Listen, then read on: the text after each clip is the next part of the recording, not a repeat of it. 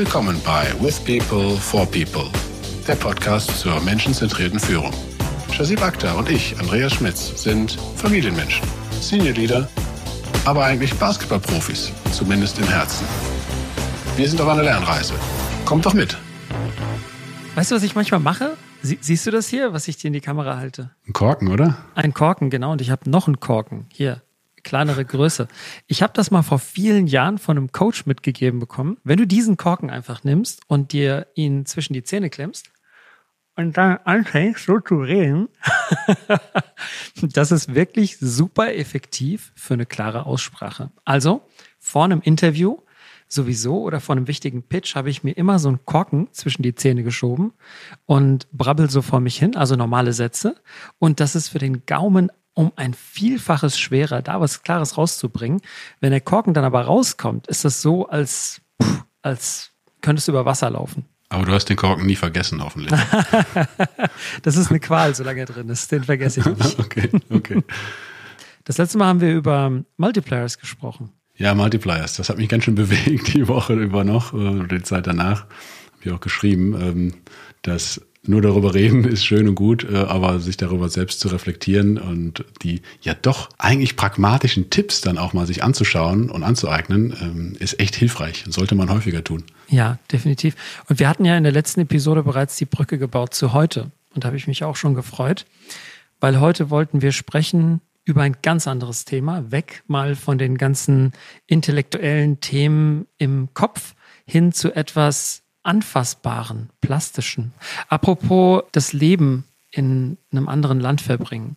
Wusstest du, wie viel der Mensch im Durchschnitt seines Lebens im Büro verbringt? Vor oder nach Corona ist die Frage natürlich. ich glaube vor Corona noch. also ich habe hier, ja schätz mal, schätz mal. Ah, ist jetzt die Frage, ist das ein Büro, der, der normale Büromensch sozusagen? Ja, ja, der normale Bürojob, ja. Ähm, in seinem Leben? Ja. Fünf Jahre. Ah, das wäre ganz schön viel. Nee, mehr, mehr. Also, oh, an average person spends one third of their life at work. Wie, du meinst, also, du meinst wirklich, also wenn ich die Stunden zusammenzähle, dann bin ich ein Drittel meines Lebens auf der Arbeit. Ja, aber überleg doch mal. Also wenn du die, ich weiß nicht, wie die das gerechnet haben, aber das war jedenfalls in einem Artikel drin.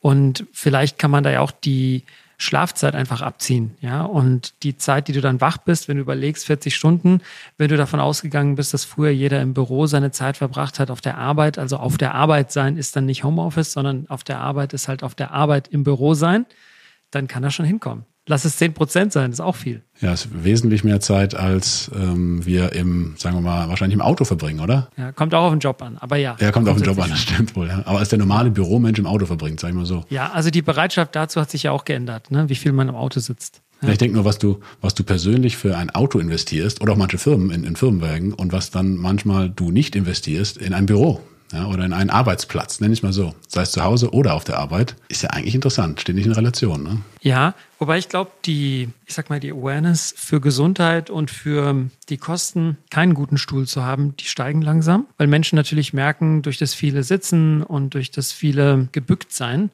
da zahlst du irgendwann den Preis. Und deswegen glaube ich, ist die, ist die Awareness mittlerweile definitiv da und stark. Und die Bereitschaft mittlerweile in einen Stehtisch zu investieren oder in einen guten Stuhl ist definitiv höher als noch vor 20 Jahren. 100 Pro. Aber ich würde gern mit einer ganz, ganz wichtigen These aus meiner Sicht starten, Andi, dieses Thema, dieses Gespräch. Weil wir wollen ja heute über die Frage sprechen, welchen Einfluss oder welche Wertigkeit, welche Wichtigkeit hat denn das Thema Offices oder Office Space auf das Arbeiten? Und bevor wir dazu kommen, würde ich gern nochmal dieses Thema mit dem Narrativ von der Frage, wo man arbeitet, ähm, starten. Und zwar, das hatten wir ja schon mal in der, in der Folge über das hybride Arbeiten. Wir sind uns einig darüber, dass das Narrativ früher war, dass man defaultmäßig in seinem Büro war, irgendwo in einem Gebäude, in irgendeinem Industriegebiet oder sonst irgendwo. Und heute ist das Narrativ, du bist erstmal defaultmäßig im Homeoffice. In vielen Jobs zumindest. Und die Frage ist, warum solltest du ins Büro fahren?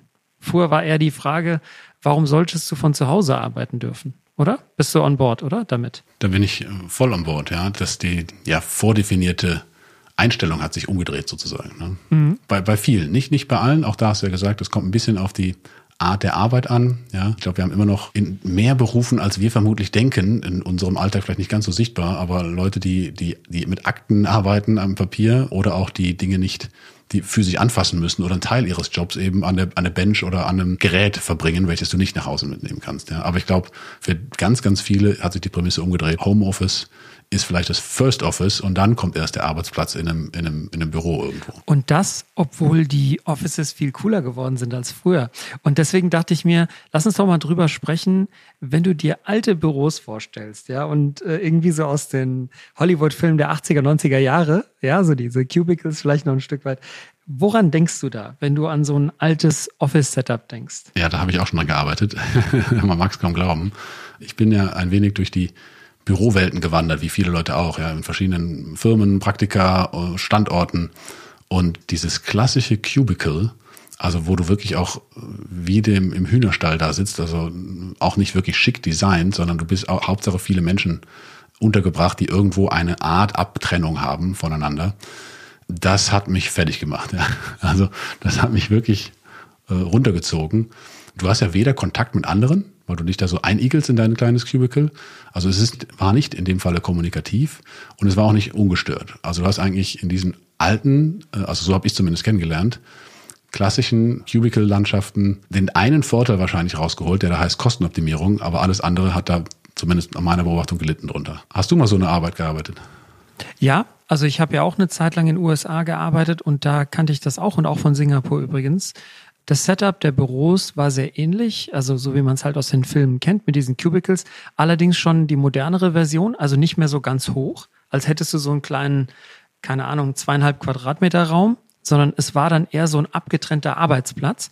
Aber auch das, ja, ich meine, da sitzt du halt in deiner Batterie und starrst quasi gegen so eine Wand und hast natürlich einerseits zwar schon Privatsphäre, aber ähm, du bist halt gleichzeitig isoliert. Das ist halt die andere Seite der Münze. Jetzt kombiniert das mal mit fluoreszierendem Licht, ja, also mit diesen Leuchtstoffröhren. Und dann hast du eine ziemlich äh, uncoole Atmosphäre, die eher an die Steinzeit erinnert, ja. Ich glaube, das ist heute auch nicht mehr machbar. Also wenn du gute Leute anziehen willst, kannst du damit, glaube ich, nicht mehr punkten. Und ich glaube, das andere ist, was wir vorhin diskutiert haben, nämlich dass der Mangel an Investment in gute Tische und Stühle führt dann dazu, dass Leute halt mehr und mehr krank sind und auch Produktivität verlieren. Und ich glaube, all das verbinde ich halt mit Oldschool. Auch wenn ich überlege, jetzt ganz typisches Beispiel in den USA, hast du dann vielleicht noch Automaten mit den gängigen Getränken, ja, oder halt Snacks, ja, und Schokolade und so weiter.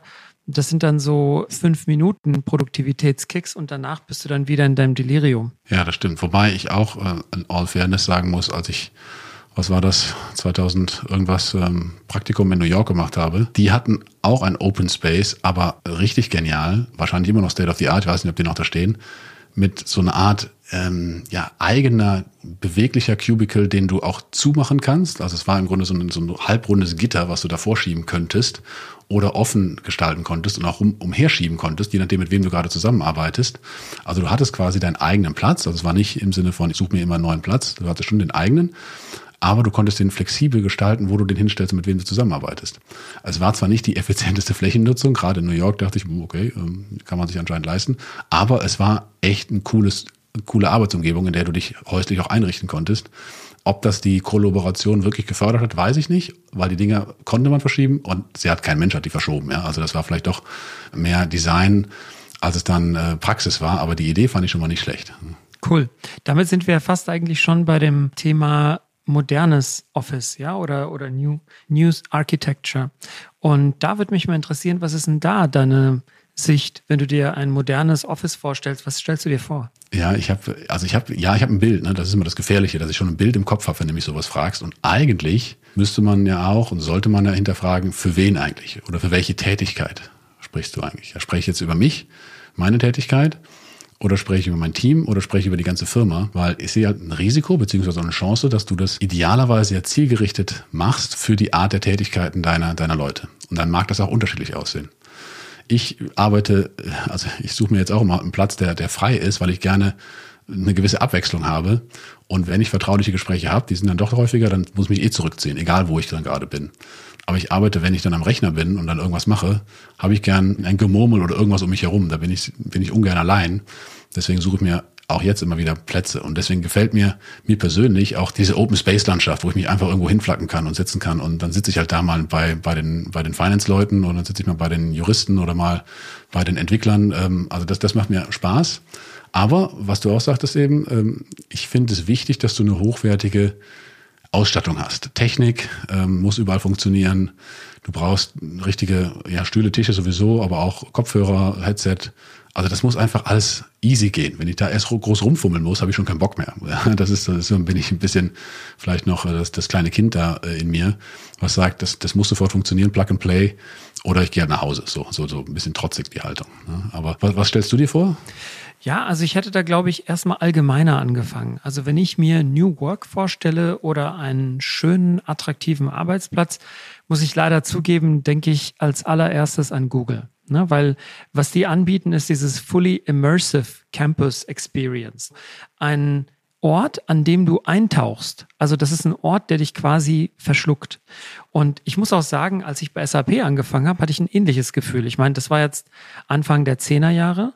Damals war auch vielleicht Google mit seinem Campus und mit dem Level, mit dem Hype auch nicht so bekannt weltweit wie jetzt. Und auch damals hat mich SAP total beeindruckt, weil Waldorf, weißt du ja selber, ist ja im Prinzip SAP durch und durch.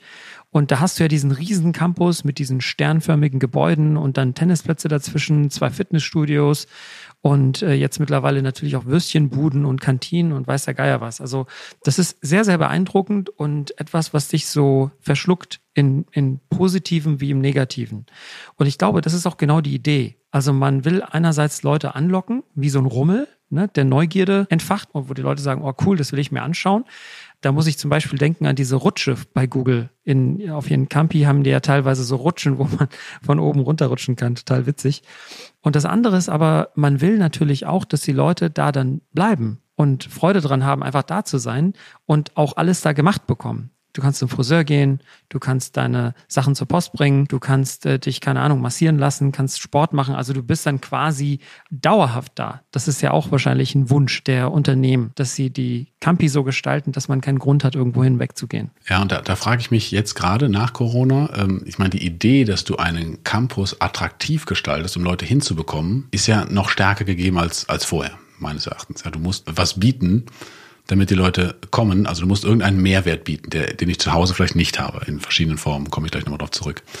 Aber dieses dort halten und alles erledigen können, da frage ich mich, ob das noch aufgeht oder ob die Leute nicht gemerkt haben, einige zumindest zu sagen, hey, ich bin eigentlich ganz gern zu Hause auch, weil das ja Vorteile bringt. Das war vorher halt nicht so unbedingt gang und gäbe. Bei Google vielleicht schon, ja, aber bei anderen nicht unbedingt. Also ob die Taktik noch aufgeht, alles anzubieten, um das Leben leichter zu machen, damit ich nicht nach Hause muss, hm, bin gespannt. Was, was denkst du? Ich glaube, dass der Zweck eines Campus sich verändert hat. Früher war ja der Default, wie wir gerade besprochen haben, dass jeder erstmal kommt.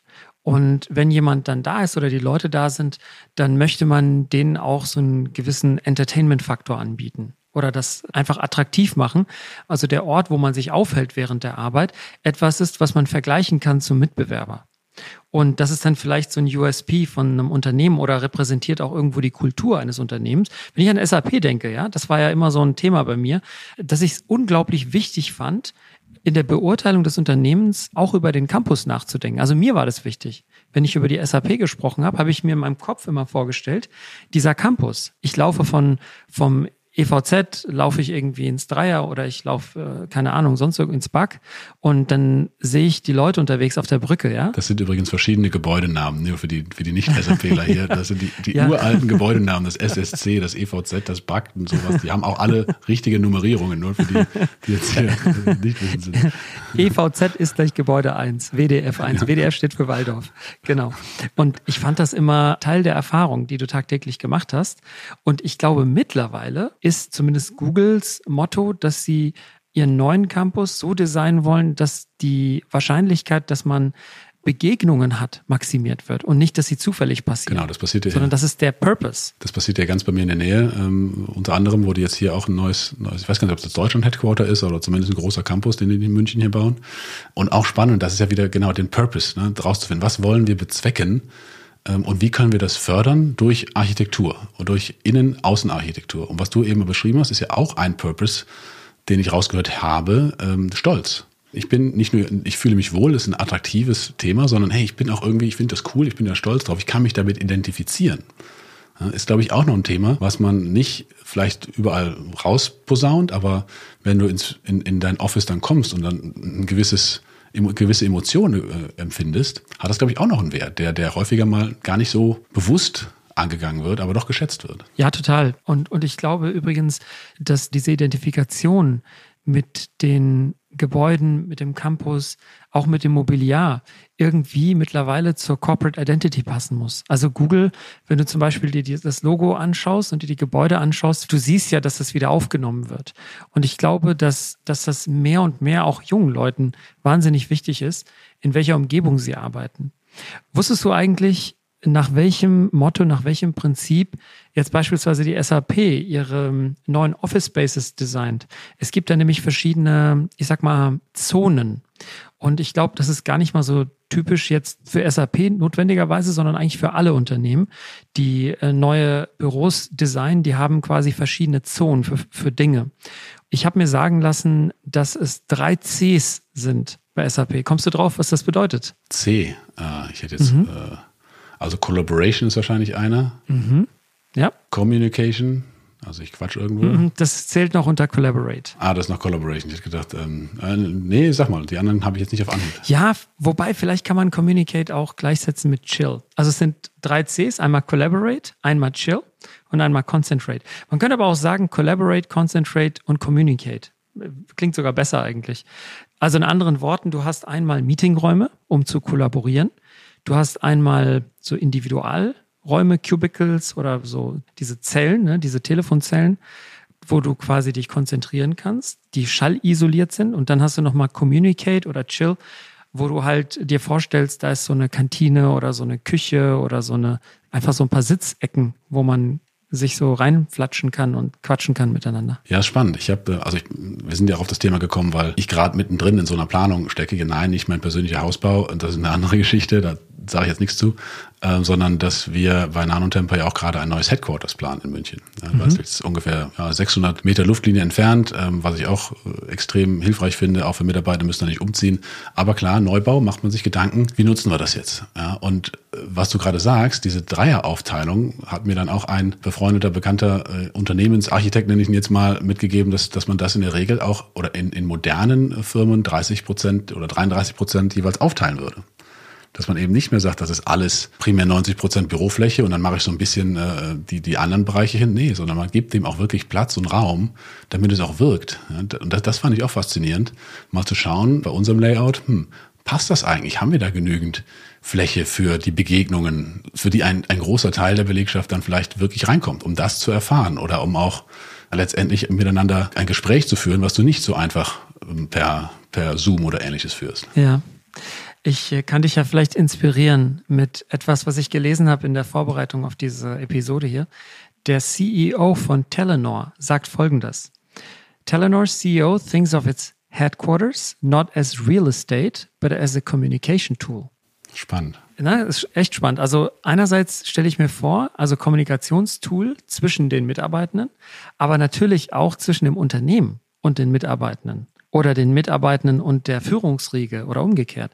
Also es ist gar nicht so blöd, ja. Ich meine, diese Begegnungen, die da passieren, die kann man ja dann auch irgendwie steuern, lenken und bewusst nutzen. Oh, genau, und du kannst also die bewusst nutzen oder auch ähm, letztendlich durch Nicht-Nachdenken, also wenn man das ungeplant macht, kannst du eine ganze Menge kaputt machen. Ähm, ich gebe dir mal ein Beispiel. Ähm, wir ganz praktisch, äh, das haben wir sehr schnell erkannt, oder die Architekten haben das sehr schnell erkannt, aber das, das war doch erstmal so ein, so ein Aufschlag. Ich habe gesagt, oh, da haben wir was nicht berücksichtigt.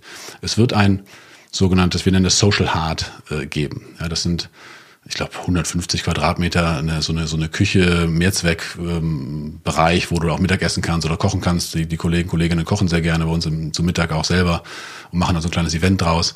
Und das soll dann wirklich da passieren können, auch mit mehreren Kochflächen und solche Geschichten. Also Im Ernst? das hört sich ziemlich cool an eigentlich. Ja? Das ist total cool. Kannst du einfach in der Tüte deine Sachen mitbringen, kannst in der Mittagspause ja. kochen. Das ist ja der Hammer. Genau, kannst als Team kochen oder alleine. Also ich habe da schon etliche, ja, wirklich ganz normal kochen sehen, im, im größeren wie im kleineren Stil. Es ist jetzt gerade schwierig, weil es eben eine, eine kleine, also verhältnismäßig kleinere Küche ist und die Firma gewachsen, aber das wird jetzt eingeplant, was ich extrem gut finde. Und auch eine Fläche, die du fairerweise dann auch als Townhall-Fläche nutzen kannst, weil das groß genug ist, dass du auch mal alle ansprechen kannst, falls mal alle da sein sollten. Ja, das ist natürlich auch noch so eine Frage. Muss auch dann mit Medientechnik ausgestattet werden, weil du wirst nie alle in einem Raum haben. Ne? Aber was ich jetzt spannend fand, der Flur, der da hinführt, weil das war so im hinteren Bereich des Gebäudes, das ist so ein bisschen länglich gebaut, der, der war dann äh, mit, mit, wie war das am Anfang? Da waren dann die, die Executive und die CEO-Büros genau auf dem Weg zu diesem Raum. So, jetzt kann man sagen, eigentlich, ja, wir haben ja ähm, nahes, also wir haben ja keine großen Hierarchien oder Abstände. Ja, ja, Moment, äh, gefühlt äh, haben wir das nicht. Und trotzdem ist die Fragestellung, wenn du jetzt jemand Neues einstellst, der eigentlich dann diesen Social Hard Leute kennenlernen will, der vielleicht von woanders kommt, ja, wie wohl fühlt er sich denn, wenn er zum Pausenraum geht, vielleicht dreimal am Tag, weil da auch ein Meeting stattfindet oder keine Ahnung, weil er nur einen Kaffee trinken will oder was kochen will, immer an den Führungskräften da vorbeizulaufen? Das, das mag nur ein kleiner Prozentzahl sein von Leuten, die das vielleicht irgendwo im, im Unterbewusstsein abhält davon, aber warum solltest du das tun? Abgesehen davon, warum zum Henker sollten die Führungskräfte irgendwo gesondert sitzen?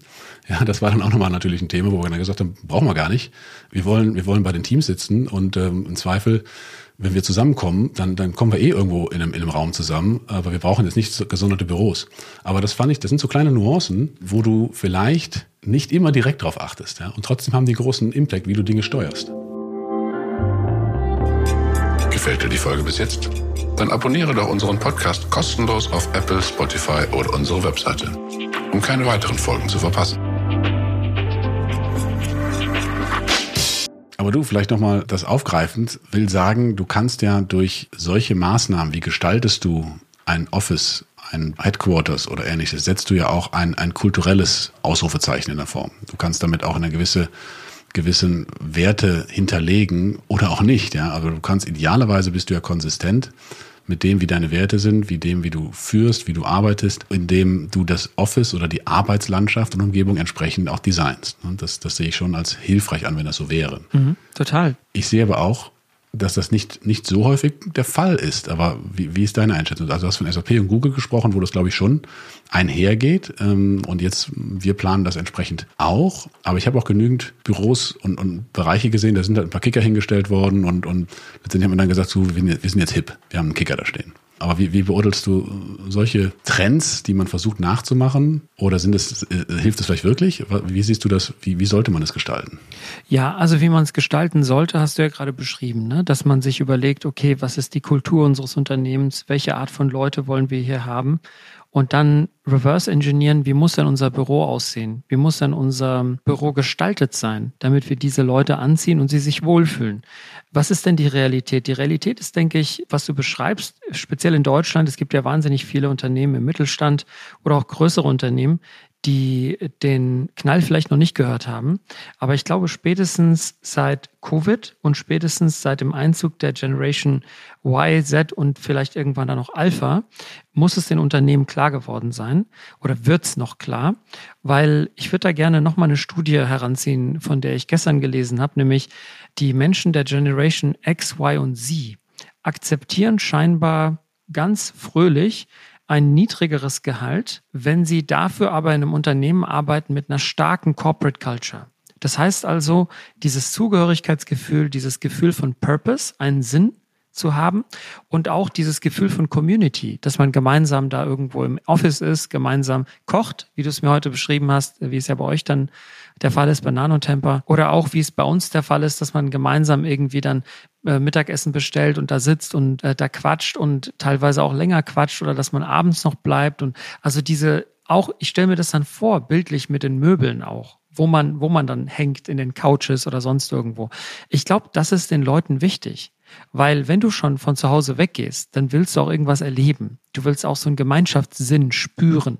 Und wenn du das nicht herstellen kannst als Unternehmen, dann wirst du bestimmte Leute einfach nicht, nicht kriegen. Und ich kann dir das wirklich aus erster Hand sagen. Wir haben Leute, junge Leute, die kommen und die sagen dann, ja, ich bin jetzt wieder da, also Bumerangs sozusagen, ne? also die dann vorher schon mal da waren, die dann sagen, ja, ich habe äh, woanders jetzt doch mehr Geld äh, angeboten bekommen, aber ich will doch wieder zurück, weil mir gefällt hier, wie wir zusammenarbeiten oder wie wir sitzen oder wie wir reden, wie wir uns Kaffee ziehen und wie wir gemeinsam Cornflakes essen, weißt du? Ich habe auch meiner Frau erzählt, ich habe irgendwann dann, als ich angefangen hatte, mein Office ist ja in Frankfurt, ähm, habe ich sie mal mitgenommen, ähm, sie und die Kinder, an einem Wochenende und wir sind ins Büro reingelaufen. Ich habe mich total gefreut, wie ein kleines Kind, als ich ihr gezeigt habe, guck mal, hier gibt's Milch, es gibt Schüsseln, du kannst hier Cornflakes essen. Total mega, ja. Das ist äh, eine Kleinigkeit, aber das hat mir total gefallen. Ja, es sind solche Dinge, die dich dann letzten Endes ja, und trotzdem musst du, und das denke ich wieder, das ist immer bei Leadership, ähm, die Leute mitnehmen. Wenn du in so eine, also gerade wenn du wo neu reinziehst und sei es noch so cool in deiner Vorstellung, ist es wieder eine Veränderung. Ja, das, das fand ich jetzt auch, oder das finde ich spannend jetzt gerade, weil ja, jetzt sind wir in der Planung, das Ding ist noch anderthalb Jahre weg, bis das kommt. Und trotzdem musst du jetzt anfangen, diese Veränderung vorzubereiten, meines Erachtens. Ja, du, sobald du in die, in die Planung gehst, solange, so, sobald du darüber sprichst, und auch wenn du eigentlich einen coolen Gedanken dahinter hast, gibt es einige, die, wieder Normalverteilung, ne, die sofort Feuer und Flamme sind und da die Chance sehen und einigen, die, die kannst du gut überzeugen. Aber es gibt auch klar die, die sagen, oh, ich verliere meine Umgebung hier. Ich, vielleicht verliere ich auch meinen Büronachbarn oder mein Viererbüro oder sowas, ja. Ähm, oder mein, mein Schreibtisch hinter mir, wo ich immer meine Instrumente dran hinstelle, wo ich dran rumbasteln kann noch. Und ich denke, das ist super wichtig, so früh wie möglich damit anzufangen und die Erwartungen auch einzusammeln und auch vielleicht neue Methoden auch zu zeigen. Ja, ich habe immer noch ähm, ein wenig damit zu kämpfen, dass, ähm, was heißt zu kämpfen, aber das steht im Raum, hey, wenn das ein Großraumbüro ist, jetzt mal abgesehen davon, wie das Wort definiert ist, haben die meisten Leute sowas im Kopf, was wir ganz am Anfang diskutiert haben. Ja? 70er, 80er Jahre Cubicles, du kannst kein Wort sagen, das hören alle mit. Und jetzt wissen wir auch, dass das in neueren Umgebungen nicht so sein muss. Ja, du kannst es ja ganz anders gestalten. Ich will damit nicht sagen, dass das für alle trotzdem passt. Ja, das ist auch wieder so draufgestülpt. Ich glaube wirklich, es gibt Leute, die müssen ähm, idealerweise in dem Büro sitzen, weil die den ganzen Tag durchtelefonieren, ja, das oder oder ähnliches machen. Und da denke ich mir auch, okay, das das könnte vielleicht ähm, schwierig sein oder die einen sehr stark angepassten Arbeitsplatz brauchen. Und die Ausnahmen, glaube ich, muss man auch berücksichtigen. Aber diese, dieser Change-Approach, den kannst du gar nicht früh genug anfangen. Ja, ich glaube, Change ist das entscheidende Wort, weil Menschen sind Gewohnheitstiere. Und du musst ihnen näher bringen, dass das Neue vielleicht auch irgendwie cool ist. Weißt du, ich glaube, früher sind Menschen, also ganz früher, 70er, 80er Jahre, sind Menschen ja ins Büro gegangen, weil sie von zu Hause nicht diese Arbeit machen konnten. Entweder der stationäre PC war dort oder bestimmte Akten waren dort oder Leute waren dort, mit denen sie reden mussten. Und man konnte das nicht über Telefon machen. Und mittlerweile hat sich die Arbeit an sich ja schon verändert. Alles ist digitalisiert und du hast Diktiergeräte und weiß der, weiß der Geier was. Und deswegen hat sich der Zweck, ins Büro zu gehen, verändert. Früher war der Zweck, dass das Büro Commodity war. Also das Büro war im Prinzip das Tool, um die Arbeit machen zu können. Und heute ist das Büro im Prinzip der soziale Schmierstoff, um quasi vielleicht Freude zu haben. Und deswegen muss auch dieser, dieser Ort, dieser physikalische Ort seinen Charakter, sein Temperament verändern. Das muss etwas sein, was auch irgendwie Laune macht und nicht nur funktional ist. Ich habe ja, ich habe ja schon immer im Vorfeld auch ein bisschen gesucht mit, wie bringe ich jetzt den Sport hier rein? Ähm, wie, wie, wie zum Henker mache ich jetzt eine, eine Architektur-Sport-Kombination? Mir ist aber was eingefallen. Heutzutage will ich doch auch echt eine, eine gute Stimmung einfach haben. Und wenn du dir Fußballstadien anschaust, da gibt's ja Variationen. Und wenn du dir vielleicht einmal angehört hast, da gibt's in Bayern München, bei Bayern München gab's immer so ein bisschen Diskussion, ob in der Allianz Arena die Stimmung richtig aufkam. Im Vergleich jetzt mal zu Borussia Dortmund, die dies nicht wissen, da gibt es ja so eine steile Wand an, an Fans und wenn die voll ist, da spielst du quasi, wenn du als Gegner dagegen spielst, gegen den 13. Mitspieler sozusagen. Ja. Ähm, zwölften Mitspieler, ne? Hammer. Egal. Aber du spielst gegen einen zusätzlichen, vielleicht sind es auch zwei äh, gefühlt. Da hat der, der Architekt ja letztendlich eine Umgebung geschaffen, in der Leute einen unterstützenden Faktor für die Mannschaft darstellt. Ja, Im Gegensatz zu Bayern München, Allianz Arena, die ist auch super funktional und da kann man auch Spaß haben. Aber du hast nicht anscheinend, also ich habe ja nicht drin gespielt, war nur ein paar Mal da zum Gucken, ähm, meistens, ja, gegen Werder Bremen ist das für Bayern München immer eine einfache Sache gewesen.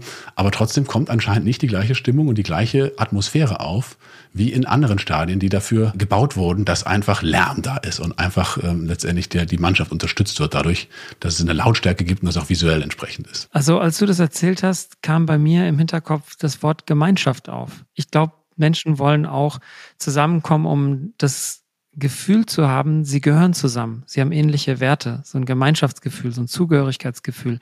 Und ähm, wenn ich jetzt nochmal zurückdenke an ein Büro, wenn ich jetzt an unser Büro denke in Frankfurt und ich stelle mir das so vor, dann stelle ich mir vor, so Spielerei. weil da, da ist alles bunt und du hast teilweise Teppich an den Wänden und da sind so Blöcke, die kannst du stapeln und da ist so ein bisschen so, so dieser, dieser Spieldrang da. Und ich glaube, das widerspiegelt so ein bisschen die, die Challenge unserer Zeit, weil du hast komplexe Probleme. Darüber haben wir ja öfter gesprochen. Und um diese komplexen Probleme zu lösen, brauchst du Kreativität. Also versuchst du räumlich ein kreatives Umfeld zu schaffen, vielleicht auch mit Lego und ähnlichem. Und kannst damit dann die Leute dazu bewegen, dass sie offen sind, dass sie rumspinnen so ein bisschen vielleicht auch. Ähnlich wie das Konzept des Design Thinking. Das ist ja auch ein nicht nur ein Methodenkonzept, sondern auch ein Raumkonzept mit den ganzen Post-its und das viele Aufstehen und Hinsetzen und Stehtische. Und da bleibt quasi vieles mobil. Also du bist nicht mehr da und äh, pflanzt dich quasi von, von acht bis fünf an deinen äh, Arbeitsplatz, liegst im Zweifel noch in deinem Stuhl und stehst nur auf, wenn du dir Kaffee holen willst, sondern du bist eigentlich ständig in Bewegung. Und by the way, eine Sache, die mir auffällt, ist, wenn ich mal ins Büro gehe, dann kann ich nicht gehen an einem Tag, an dem ich einen vollen Back-to-Back-Kalender habe, sondern ich muss gehen an einem Tag, an dem ich mir locker mal ein, zwei Blöcke a einer Stunde in den Kalender legen kann, wo ich mal mit den Leuten quatsche. Weil sonst brauchst du ja nicht ins Büro zu gehen, wenn du keine Zeit hast, mit den Leuten zu sprechen. Das machst du lieber von zu Hause. Das kann ich mir bei dir natürlich extrem gut vorstellen nach der Erfahrung ähm, bei dem MAP Festival, ja, wo du, wo du einfach auch die, die Zeit dir ja genommen hast und das ich ganz faszinierend fand. Ja, alle drei Meter stehen geblieben und mit Menschen gequatscht. Ähm, einfach mal, und die du auch alle kanntest, also faszinierend. Da kann ich mir vorstellen, wenn du dann im Büro bist, das auch bewusst noch machst, dass das auch Zeit braucht und auch gut investierte Zeit dann noch ist. Ne? Das, das sehe ich ganz genauso. Ja, unbedingt. Ja. Ich, ich wollte auch gerne nochmal mit dir ähm, ähm, über ein paar weitere Vorteile sprechen, ins Büro zu gehen. Und ich meine, letzten Endes, wir sind ja immer noch in einer Zeit, in der wir Ungewissheit haben, wie es weitergeht. Ja, ich meine, der, der Winter, der steht irgendwie gefühlt vor der Tür oder der Herbst zumindest. Und die Zahlen sind wieder relativ weit oben. Und die Frage ist, wie geht's denn jetzt weiter? Aber nichtsdestotrotz würde ich diesen Podcast, diese Episode gern mit einem positiven Spin auch Richtung Leute, geht zurück ins, äh, ab und zu, geht ab und zu zurück ins Office natschen, weil ich wirklich davon überzeugt bin, dass man wahnsinnig viele Vorteile haben kann, wenn man hybrid arbeitet und nicht komplett im Homeoffice ist. Und ich glaube, das älteste Beispiel, an das ich mich erinnere, ist das Beispiel von Xerox. Kennst du das? Ich kenne Xerox, aber ich weiß nicht, welches Beispiel du bringen willst. Also Xerox, äh, die, die Firma, die äh, Kopiegeräte herstellt oder damals hergestellt hat, mittlerweile machen die, glaube ich, Drucker vorwiegend Drucker, die hat das Problem gehabt, dass, ähm, mal sehen, ob ich es richtig zusammenkriege. Ich meine, das waren die 70er Jahre oder 80er Jahre. Und die hatten das Problem, dass der Großteil der Mannschaft von Xerox, die quasi draußen beim Kunden waren, waren quasi äh, Mechaniker, die die Kopiergeräte in Ordnung gebracht haben. Das Problem an der Geschichte war nur, dass bestimmte Fehler häufiger vorkamen, aber individuelle Mechaniker das Problem quasi individuell versucht haben zu lösen, aufzuarbeiten, bis einer dann gemerkt hat, hey, Moment mal, es gibt Leute, die das bereits gelöst haben, wie man das repariert. Also gibt es dafür einen Blueprint im Prinzip. Wie kriegen wir jetzt diese Sachen ausgetauscht? Und da hat man dann das Büro so gestaltet, dass es eine große Cafeteria gab, wo Leute sich dann zusammengesetzt haben und man hat danach wirklich eine Verbesserung festgestellt in der Transparenz darüber, wie welche Geräte oder welche Probleme äh, repariert werden. Und das fand ich total beeindruckend. Und das ist bestimmt 30, 40 Jahre her. Schönes Beispiel. Und diese zufälligen Begegnungen sind, glaube ich, das, was auch immer Innovationen heraus hervorbringen kann. Äh, und die passieren nun mal eher im Office als im Homeoffice oder in einem Mobile Office. Deswegen denke ich auch, ist ein Anreiz zumindest in unserem Kulturkreis. Man muss sagen, ähm, ich kenne auch eine das vielleicht noch zuletzt von meiner Seite, die Umfrage, die mal in, in China gemacht wurde zum Thema, wie viel Zeit wollt ihr im Homeoffice verbringen oder Mobile Office und im Office. Nach Corona war dann die Frage, das war allerdings während der Corona-Zeit. Und da kam dann auch, ja, so ungefähr wie in Deutschland, zwei, drei Tage möchte ich gerne ins Büro oder abwechseln im Büro zu Hause. Aber nicht zwingend zum Kollaborieren, sondern weil zu Hause kein stiller Arbeitsplatz da war. Wow. Ja, weil, weil es in, in China anscheinend, oder zumindest bei den Befragten, ist die Frage, ob das alles statistisch relevant ist, aber dort eher ja Familien in einem größeren Stil zusammenleben, auch mit Großeltern und, und vielleicht noch Schwester, Bruder und deren Familie und ähnliches, anscheinend in der Shanghai-Region nicht ganz unüblich. Und dort einfach ein stilles, ruhiges Arbeiten nicht möglich war. Und die, das war eine, eine gewisse Flucht dann in, in die Ruhe zum Office zu gehen. Ja, oder die, der Wunsch zumindest. Mhm. Ich habe eine Zeit in Shanghai gearbeitet und ich kann dir sagen, ich, also ich glaube, es liegt wahrscheinlich an, auch daran, dass die Wohnungen da einfach wahnsinnig klein sind. Also äh, ich habe da eine Kollegin gehabt, die hat sich für eine Million Dollar damals eine Wohnung gekauft. Ich glaube, die hatte 40 Quadratmeter. Also die, die Wohnungen sind da einfach wahnsinnig teuer, unbezahlbar. Und äh, wenn du dir jetzt vorstellst, da wohnt jetzt ein Paar drin und da gibt's gar kein zweites Zimmer, das ist genau, was du beschreibst. Ja, Also da müssen da gar nicht große Familien sogar gemeinsam wohnen. Es reicht schon ein Paar.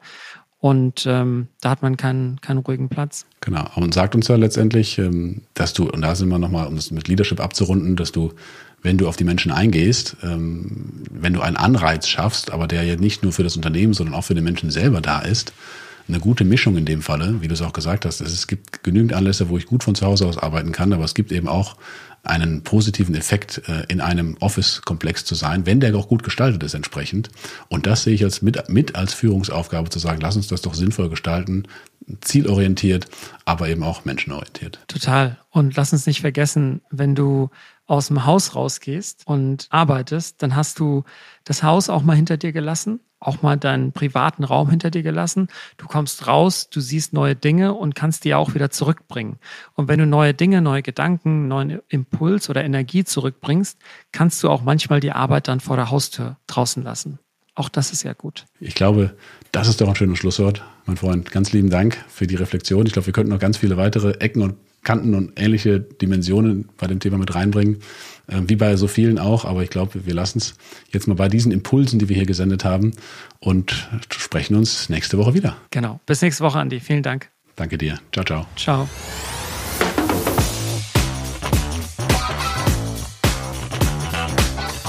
Das war With People for People. Lasst uns die Arbeitswelt gemeinsam ein bisschen besser machen durch menschenzentrierte Führung.